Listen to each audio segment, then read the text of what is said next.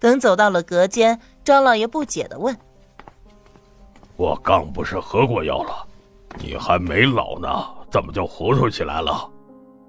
新莲姨娘的心头直翻白眼，这个老东西不知道好歹。我的好老爷，难道我不知道你喝过药了？我是有话给你说。那你说。张老爷倚靠在榻上，盘着手里的核桃，有点心不在焉。老爷，问句您不爱听的，要是这个李大人铁了心，就是继续要那剩下那五万。老爷可有办法推脱？张老爷想了想，摇了摇头。原本他还能仗着和齐长官的关系好，遇上事情可以转还一二。可是现在看来，在这件事上坑他坑的最狠的，也就是齐长官。这个李世光就是齐长官最看重的心腹，他此次前来，虽然态度温和，可是手段却如此强硬。是铁了心的要宰他，这未尝不是齐长官在背后授意。以往吃了他多少的好处，现在却想要把他往死里整。张老爷长叹一口气，无奈极了。老爷，我看这个李世光不是什么好惹的。心莲姨娘依偎在他的身边，小声说道。既然不还，没法子过去，那老爷就还了吧。他平日里冷眼瞧着，现在的府里还是勉强可以拿出这笔钱的。要是再拖上一拖，老爷的身体有了什么不好的变化，那个败家子少爷钱在外边花完了，再回来气上一气，说不定这人就没了。要是老爷没了，别说是五万十万，那就是有百万家产，和他心莲有什么关系呢？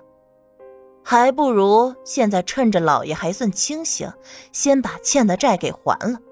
这么着，政府的人就不会天天上门找麻烦，家里的事儿才能慢慢的理顺。然后下一步就是踢走那个败家少爷，那剩下的张家也够了。你说的容易，我还以为你能有什么好主意，就这么让我还钱？张老爷冷哼一声，有点不满意。我是为了谁？这难道是我的钱？张家没钱了，对我有什么好处？老爷还这么说人家，我还不是为了老爷的身体？这一天天的才见好，再这么天天烦心，我真的怕了。张老爷也想到了前阵子他在病倒之后，自己宠爱的姨娘受到的惊吓，跟着叹了口气。行了，是我说话不注意。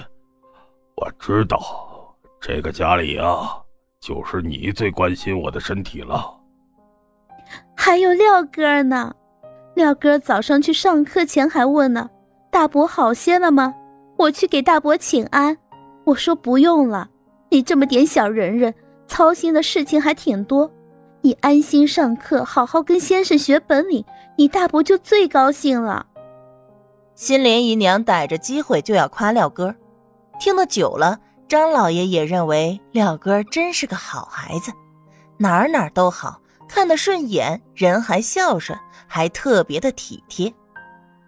我也就看着你和廖哥能吃得下饭，要不然。真是一点奔头都没了。想想自己那个好大儿，张老爷的心都毁了半边。那您更应该好好保重身体。我不管什么钱不钱的，我只要您身体好好的，能长长久久的陪着我跟廖哥儿。再多的钱也买不来您的好身体呀。再者说，咱们家才几个人吃饭，哪里就用得着这么多钱了？新莲姨娘看着张老爷还在犹豫纠结，放了个大招。听说少爷走的时候，太太给了少爷三五千呢。我要是像太太一样身家丰厚就好了。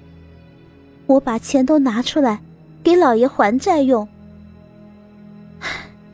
要说这事儿，是少爷起的头，太太太做的主，这才把少奶奶的嫁妆都花用了。可那么多钱呢，够我花到下辈子的，也不知道怎么花完的。他说着说着，有点不好意思起来。也怪我没见识，眼皮子浅，这辈子跟着老爷，好东西都是老爷给的，自己还真没花过什么大钱。你说的对。张老爷突然被心莲姨娘的话给点醒了。心莲只是个姨娘，都知道安守本分，因为一切东西都是他这个老爷提供的。可是太太呢？私自挪用儿媳妇的嫁妆，现在还能大笔大笔的补贴儿子。他被人逼着上门还债的时候，他连头都不露一下。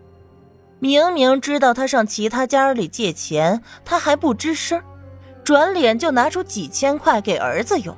哼，还真是个好太太。还有那个不孝子，一切的事情都是他引出来的。现在他迫不及待的拿了家里的钱跑了，只留下他这个当爹的还拖着病体来筹钱，应对这一切的事情。虽然他也想让儿子走，可是他儿子是当真没有一点点的心理负担，连跟他这个爹好好的说句话都没有。张老爷的心彻底的凉了。他的太太他知道，日常是个俭省的。可为什么家里没几个人花钱，花销却越来越大呢？儿媳妇的嫁妆那么大的一笔钱，他就真的全算在那笔糊涂账里了？张老爷不信，看来是私藏了。管过家里的人都知道，这里头可以做手脚的地方能有多少，油水能有多大？一个铺子上的管事还吃得腰粗呢。更何况是管着一整个张府呢。